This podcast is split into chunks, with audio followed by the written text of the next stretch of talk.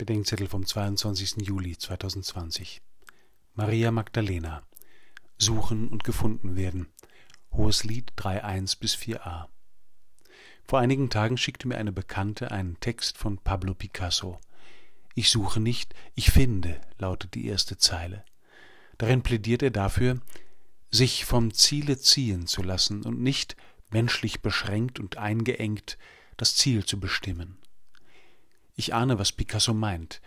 Es gibt eine ideologische Überhöhung des Suchens, für die das Finden gar kein Thema mehr ist, als ginge es um das Suchen an sich, um ein ewiges Sehnen, in dem der Mensch sich tragisch verzehrt, ohne je an ein Ziel zu kommen.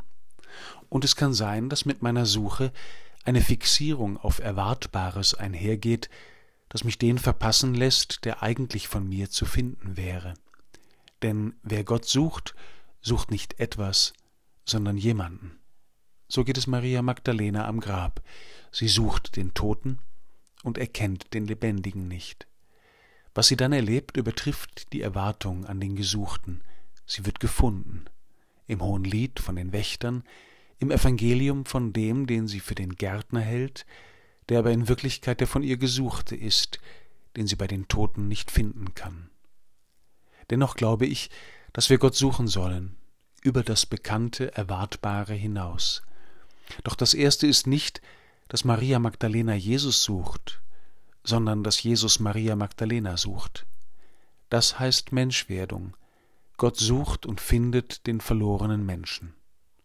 Der Moment, in dem sie gefunden, erkannt und gemeint ist, ist zugleich der Augenblick, in dem die Suchende den findet, den sie gesucht hat und der nun alle ihre Erwartungen übertrifft.